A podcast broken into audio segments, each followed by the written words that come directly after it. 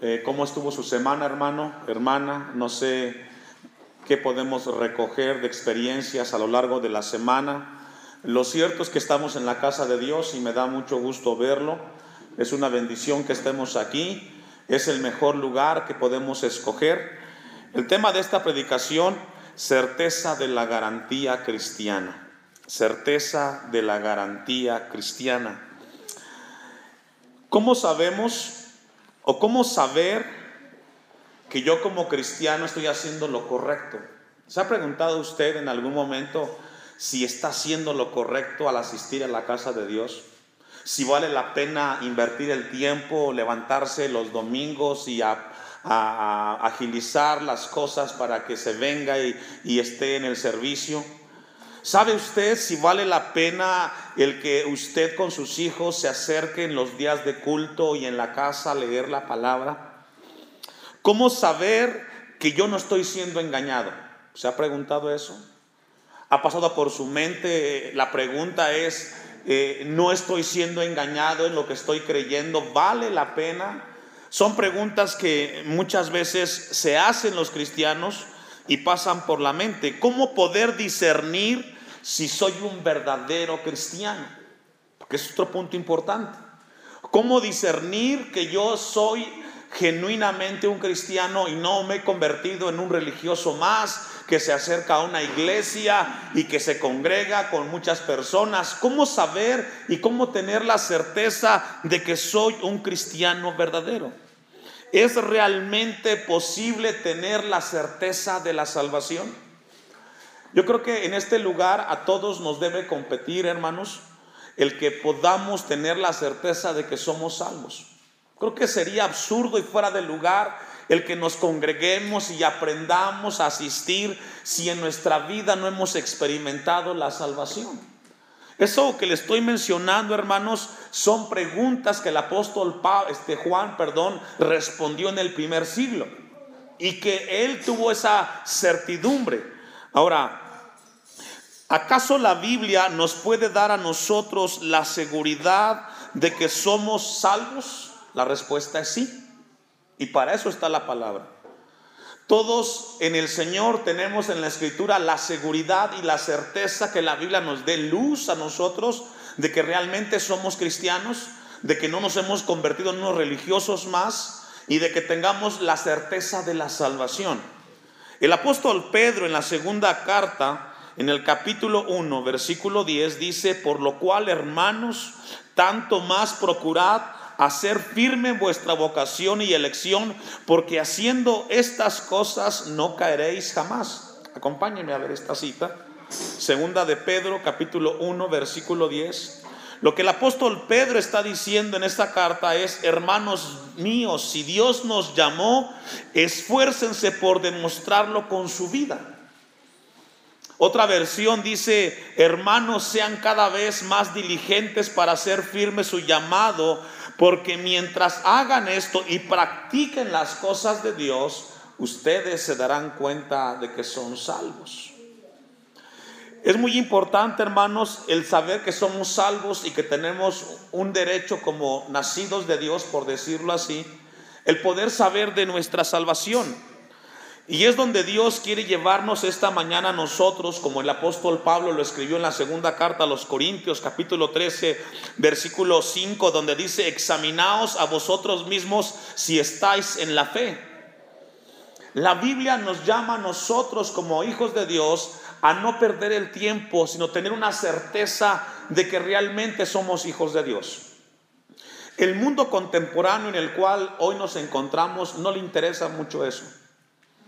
El mundo contemporáneo no le interesa si eres salvo o no eres salvo. Les basta con saber de Dios, acercarse a un lugar donde se hable de Dios y es más que suficiente. Pero nosotros, los hijos de Dios, somos llamados a tener la certeza. Mire cómo lo escribe Hebreos capítulo 10, versículo 22. Vamos a tener un poco de introducción antes de llegar al pasaje del apóstol Juan. Hebreos capítulo 10, versículo 22. Dice el escritor a Hebreos, acerquémonos con un corazón sincero, en plena certidumbre de fe, purificados los corazones de mala conciencia y lavados los cuerpos con agua. Lo que el escritor de Hebreos dice que si tú tienes una certeza de que eres hijo de Dios, te puedes acercar confiadamente al trono de la gracia. Te puedes acercar. Pero si en tu corazón no hay una certeza de que realmente eres cristiano, entonces no te sientes confiado. Dios quiere en esta mañana despertar en nuestras vidas algo muy importante que despertó en el tiempo del apóstol Juan. Porque la salvación que Dios nos da, hermano, debe de tener la certeza usted que es salvo. Si no, entonces está perdiendo el tiempo. Vamos a ir entonces al pasaje de la primera carta de Juan, capítulo 2, versículo 3. Primera de Juan 2, 3. Y dice el apóstol Juan, y en esto sabemos que nosotros le conocemos y guardamos sus mandamientos. Esa palabra sabemos, o el verbo saber que encontramos ahí, en la primera cuarta de Juan se, se encuentran 40 veces. 40 veces. En los cinco capítulos de la primera carta encontramos el verbo saber más de 40 veces. Y la palabra es ginosco en el griego. Y significa saber absolutamente, conocer absolutamente. Y ese es el propósito de la carta de Juan. Y Dios recordándonos esta mañana a nosotros, el propósito de la carta es que tú tengas la seguridad de algo, que no estés divagando, que no estés solamente por intuición haciendo las cosas, sino que exista en el cristiano la certeza. Y para eso somos llamados a saber de manera absoluta. En, la, en el capítulo 5, deje un apartado, vamos adelante al capítulo 5, versículo 13, escribe Juan un, un versículo que es sumamente importante y vital para el cristiano. En su tiempo de Juan y en el tiempo nuestro. Capítulo 5, versículo 13 dice, estas cosas os he escrito. De ese versículo hacia atrás dice Juan, a vosotros que creéis en el Hijo de Dios, para que sepáis, ahí está otra vez el verbo, el verbo saber, para que sepáis que qué, que tenéis vida eterna. Es decir, el propósito de la carta de Juan y Dios hoy a nosotros es que tengamos la certeza que tenemos vida eterna. Ese es el propósito de la carta. Que el cristiano tenga la seguridad de que tiene vida eterna y que estamos examinando nuestras vidas a la luz de la palabra de nuestro Dios. Déjenme darle un poco de contexto acerca del pasaje. Y esto es muy importante, hermanos.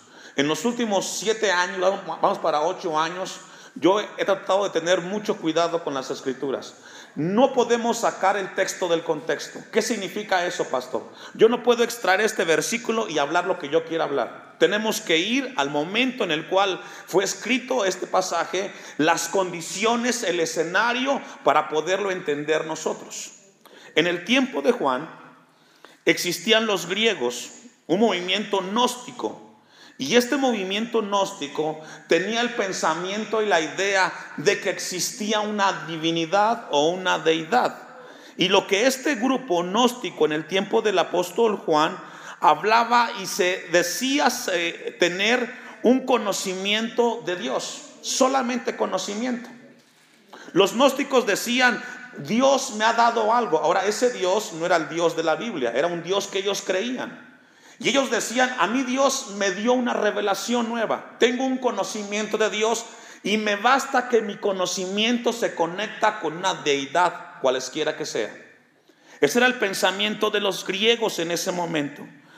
Ellos decían que en, que, que en sus días el objetivo de ellos era unir un pensamiento de un Dios, de un pensamiento con una deidad. Y a ellos les daba un lugar muy importante. Sin embargo, en ese mismo momento para los judíos conocer a Dios tenía un significado muy diferente. Para el judío en el tiempo del apóstol Juan, conocer a Dios venía después de una relación y una comunión con un Dios. Conocer a Dios para los judíos tenía que ver con una revelación donde el mismo Dios que ellos conocían se manifestaba a través de una vida de obediencia. ¿Escuchó eso? Para el apóstol Juan, conocer a Dios pasaba por un contacto en el cual la vida, el conocimiento que se tenía era afectado en su vida. Un hombre de Dios de apellido Brook dijo lo siguiente en cuanto a este pasaje. El conocimiento de Dios se puede demostrar solamente por la obediencia a Dios. Lo repito. El conocimiento de Dios se puede demostrar solamente por la obediencia a Dios. Otro escritor de apellido Dodd dijo lo, siguiente, conocer a Dios es experimentar su amor en Cristo y devolver ese amor en obediencia. Para el apóstol Juan, esto es lo que tenía en mente.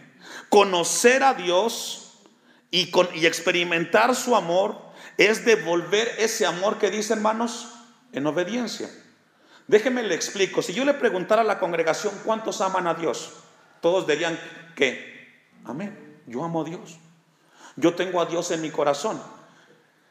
Desde la perspectiva de Dios, la manera o la magnitud de tu amor a Dios se va a lograr ver en cuanto lo obedeces. Si tú amas mucho a Dios, tú vas a obedecer a Dios mucho en su palabra. Si tú amas poco a Dios, vas a obedecer poco en Dios. Y ese es el contexto que tenía el apóstol Juan en ese momento. No solamente conocer a Dios por conocerlo, sino que mi vida evidencie de que Él realmente es mi Salvador. Vamos a explicarlo un poco más. Tito capítulo 1, versículo 16. Lo que el apóstol Juan, frente a ese mundo griego, gnóstico, superficial, que solamente hablaba de un conocimiento de Dios, lo que Juan decía, si yo estoy en Dios y Dios está en mí, yo tengo que vivir lo que Él me pide que viva. Y lo explica el apóstol Pablo cuando le escribe la carta a Tito 1.16. Profesan conocer a Dios, pero con los hechos que dice, hermanos, lo niegan. Es decir, el verdadero conocimiento de Dios, escuche esto, el verdadero conocimiento de Dios cambia tu conducta. ¿Escuchó eso? El verdadero conocimiento de Dios en el cristiano cambia tu manera de vivir.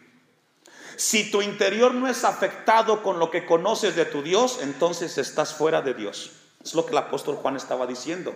Y Dios nos recuerda a nosotros esta mañana.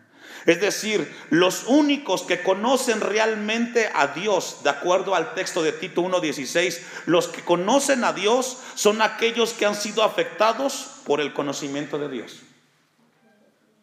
Dice el texto, profesan conocer a Dios, pero con los hechos que dice, lo niegan, siendo abominables y rebeldes, reprobados en cuanto a toda buena obra. Lo que Dios quiere esta mañana es despertar a nosotros en nuestras conciencias y en nuestra vida cristiana que tenemos, es de que si tú dices conocer a Dios, debe de ser afectada tu manera como vives. Si en tu vida no ha sido afectada por la palabra de Dios, entonces solamente tienes un conocimiento superficial. Y es aquí donde la iglesia contemporánea está estancada espiritualmente sabemos mucho de Dios, cantamos mucho de Dios, pero lo que cantamos, lo que oramos y lo que predicamos no afecta a nuestra vida. ¿Por qué? Seguimos siendo rebeldes, no obedecemos, somos incrédulos, no le creemos a Dios. Déjeme explicarle aún, aún, un poco más lo que Juan quiere o Dios quiere que entendamos. Jeremías 31, 31.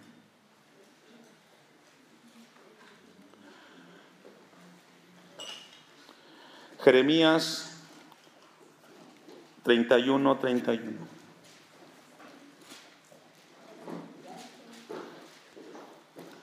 La certeza de la vida cristiana, hermanos, la certeza de que yo soy salvo, de que mi vida ha experimentado el nuevo nacimiento en Dios, significa que mi vida camina de acuerdo a lo que Dios me pide. Es decir, no hay salvación si no hay santificación. Escuche esto antes que leamos Jeremías 31, 31. En tu vida no hay salvación si no hay santificación. Si en tu vida no existe un proceso en el cual tú vayas creciendo a la imagen de Cristo, entonces no eres salvo.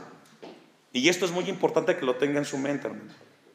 Si en tu vida no existe un cambio de conducta, una vida que glorifique a Dios, entonces tú no estás en tu vida en la salvación en Cristo Jesús. El profeta Jeremías, muchísimos años antes, más de 600 años, por revelación de Dios, escribió lo siguiente. He aquí vienen días, dice Jehová, en los cuales haré un nuevo pacto con la casa de Israel y con la casa de Judá. Dios hablándole a su pueblo. ¿Un nuevo qué? Pacto. No como el pacto que hice con sus padres en el, eh, el, día que tomé su mano para sacarlos de la tierra de Egipto, porque ellos invalidaron mi pacto, aunque fui yo un marido para ellos, dice Jehová. Pero este es el pacto, habla de un nuevo pacto, que haré con la casa de Israel después de aquellos días, dice Jehová. Habla de un pacto para, ¿para quién? Para su pueblo.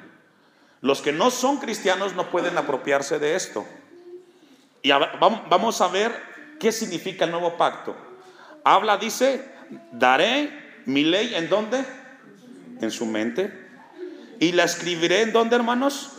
en su corazón, es decir, te apropias de un conocimiento en dónde? En la mente y la llevas a dónde? Al corazón. Es decir, la llevas a la conducta, a lo que haces. No podemos separar el cristianismo y ponerlo como algo muy en los cielos. No, no. El cristianismo es muy práctico, hermanos. Lo que quiere Dios esta mañana es enseñarnos que lo que conocemos de Dios no es para que tengas un conocimiento intelectual de Dios sino para que lo pongas en práctica en tu vida. Mire cómo concluye el texto. Y yo, dice Dios, y yo seré a ellos por Dios. ¿Y ellos qué dice, hermanos? Las personas que viven en este nuevo pacto son las personas que pongan en su mente la palabra de Dios. Y que lo que Dios les hable lo van a mostrar en su vida práctica. Y es ahí donde Dios quiere llevarnos en esta mañana, hermanos. La palabra de Dios debe de ser la que controla el corazón del cristiano. ¿Recuerda lo que Jesús dijo en uno de los evangelios? El que no es conmigo, contra mí es. El que no es capaz de tomar su cruz todos los días no puede ser digno de mí. Dios quiere despertar esta mañana en nosotros que si nuestra vida no es afectada por el conocimiento de Dios, entonces no estamos viviendo en la salvación de Dios. Ahora, si la palabra de Dios nos dice que el conocimiento tiene que ser acompañado de obediencia, la pregunta es, ¿qué es lo contrario a la obediencia? Desobediencia. Entonces, si en tu vida no hay obediencia a Dios, tú no eres parte de un pacto. Pastor, pero es que me cuesta. Bueno, entonces ahí está la gracia de Dios. Es que no puedo. Ahí está la gracia de Dios. Vamos a regresar al texto de Juan capítulo 2, versículo 3. Con toda esta estructura que se ha establecido, vamos a entender ahora el texto de Juan 2, 3. El que dice, el 3, perdón, y en esto sabemos, es decir, esta es la manera como podemos comprobar absolutamente, dice Juan. Y en esto sabemos que nosotros le conocemos. Pregunta, ¿a qué nosotros se refiere? Al pueblo de Dios. Téngalo en mente. No le está hablando a los que no son cristianos. Esta palabra son los que, los que son cristianos, están en una congregación. Y en esto sabemos que nosotros los cristianos le conocemos. ¿Me ayuda a leer? si guardamos sus mandamientos. según el texto, conocer a Dios no solamente implica aprenderte los diez mandamientos, implica obedecerlos. Si tú dices conocer a Dios, somos llamados a guardar. Dice la Biblia, la palabra guardar es obedecer. Si guardamos sus mandamientos, el que dice yo le conozco, es decir, si yo digo yo conozco a Dios, Él está en dentro de mí, yo soy salvo, yo levanté mi mano, le entregué mi vida a Cristo, Él vino a mí, dice Juan, y no guarda o no obedece sus mandamientos, ¿el qué? Es mentiroso. Y esto es muy importante, hermanos. Cuando yo estaba repasando en la mañana este, esta, predicación, yo pensaba en usted. Usted que todos los domingos hace un esfuerzo para venir y buscar a Dios, usted que viene los martes, usted que trae sus hijos, y que usted venga a este lugar y no tenga en su vida a Cristo Jesús sería muy triste, hermano. Mi oración es de que Dios abra su entendimiento. Ya dio un paso, está aquí en la casa del Señor, pero Jesús quiere morar en tu corazón. Y el texto dice, yo el 4, el que dice yo le conozco y no guarda o no obedece sus mandamientos, el tal es mentiroso y la verdad que dice no está en él. Eso es seguro, es una, es una certeza.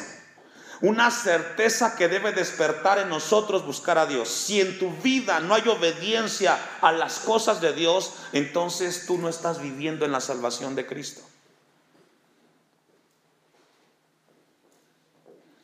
Ve al versículo 5. Pero, ese pero es conector con el versículo 4 y 3. Pero, el que guarda su palabra, y ahí guardar es obedecer.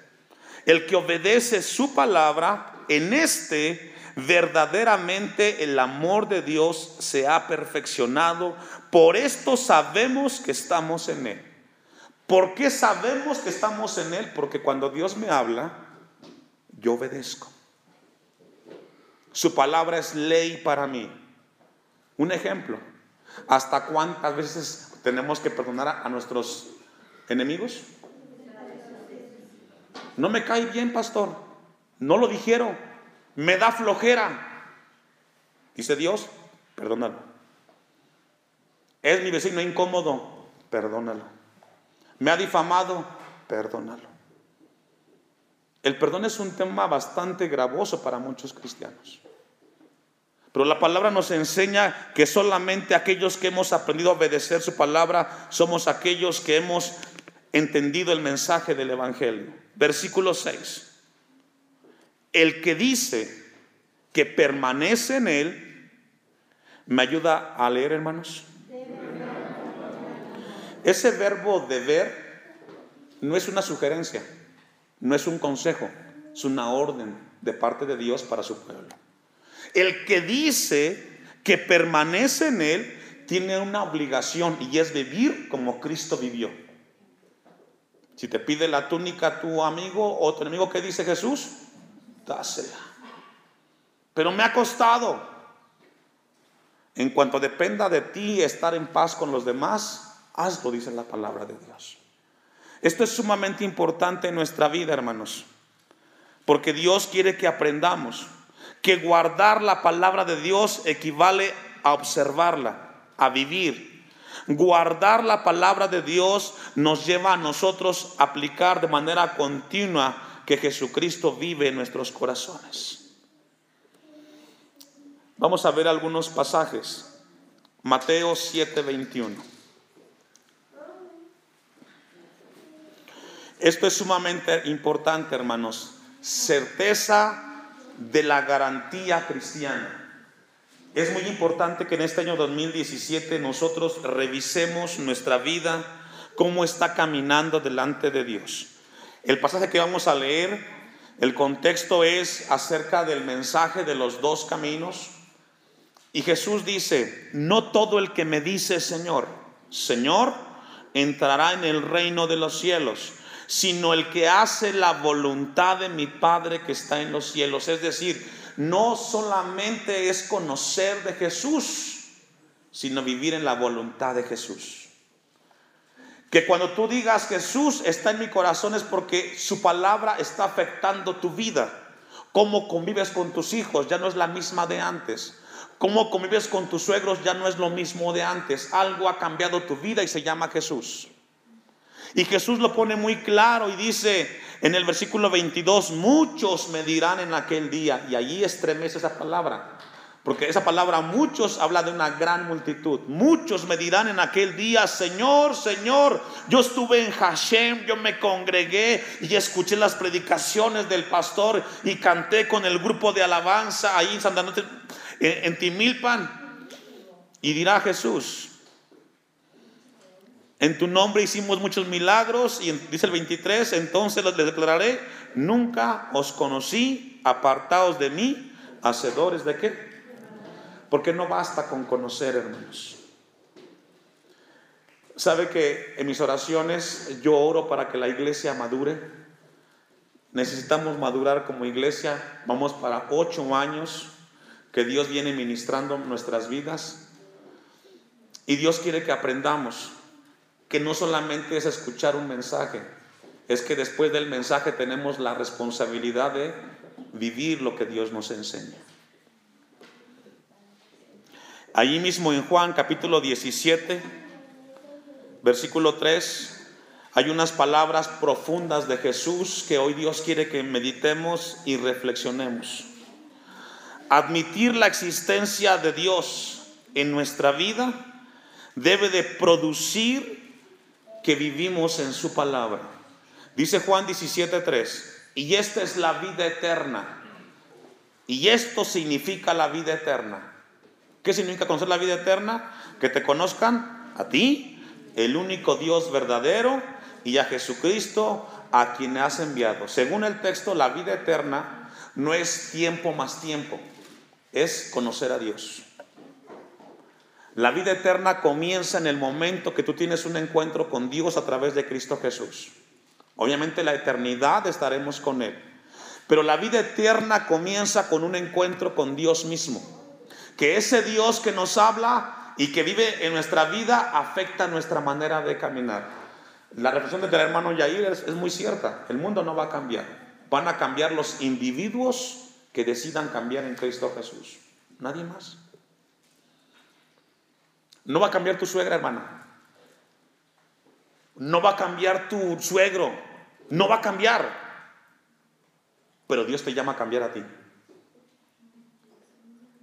No va a cambiar tu esposo, va a ser, va a ser el mismo testarudo de siempre, el mismo carnal. Él no va a cambiar. Tú sí puedes cambiar. Porque Dios te habla a ti. Tu hijo no va a cambiar. Van a pasar tantos años y tú vas a ser insistente ahora. Tampoco malinterprete. Dejo de vivir con él, lo corro de la casa. No, no, no, no. Hablo de un cambio del corazón. Quizás tú eres alguien que dice, Señor, cambia a mi esposo, vengo orando, sigo orando. Pero ¿sabes qué? El que Dios llama que cambies eres a ti. A ti. A ti que esta mañana viniste a este lugar y vienes quizás con una carga y Dios te dice, tú sí puedes cambiar. Al único dice Dios verdadero y a Jesucristo a quien has enviado. Dios quiere que aprendamos que tener la certeza de Jesús en nuestra vida debe de producir una vida de obediencia a su palabra en todo, hermanos.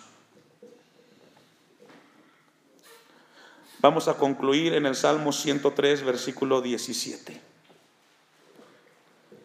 Salmo 103, versículo 17.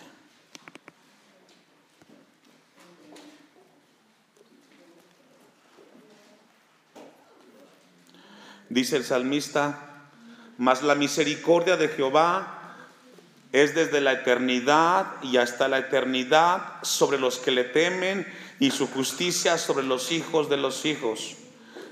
¿Me ayuda a leer lo que sigue?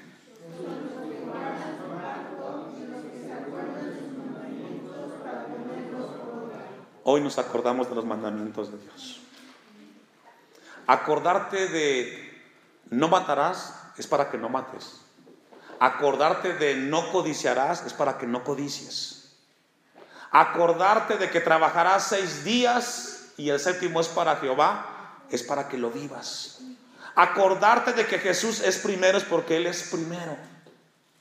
Dice el texto sobre los que guardan su pacto. Ahora pregunta, ¿quiénes guardan el pacto de Dios?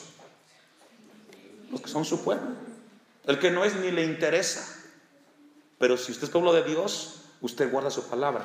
O somos llamados a guardarlos. Y los que se acuerdan de sus mandamientos, es decir, acordarte de la palabra de Dios, no solamente es por el texto que es muy bonito, es para que lo pongas en práctica. Por ejemplo, el Salmo 23 que dice, Jehová es que mi pastor y nada me faltará. Si Dios es mi pastor, ¿qué me falta? Nada. Entonces, ¿por qué te angustias? La certeza de la vida cristiana, hermanos, debe de estar en tu vida muy clara. Mi oración es de que tú tengas seguridad de la salvación si es que eres salvo. Y si no, el llamado de Cristo para que le entregues tu corazón a Él y camines en paz con ese Dios que dijo, estaré contigo todos los días hasta el fin del mundo. Póngase de pie, hermano, vamos a darle a Dios gracias por su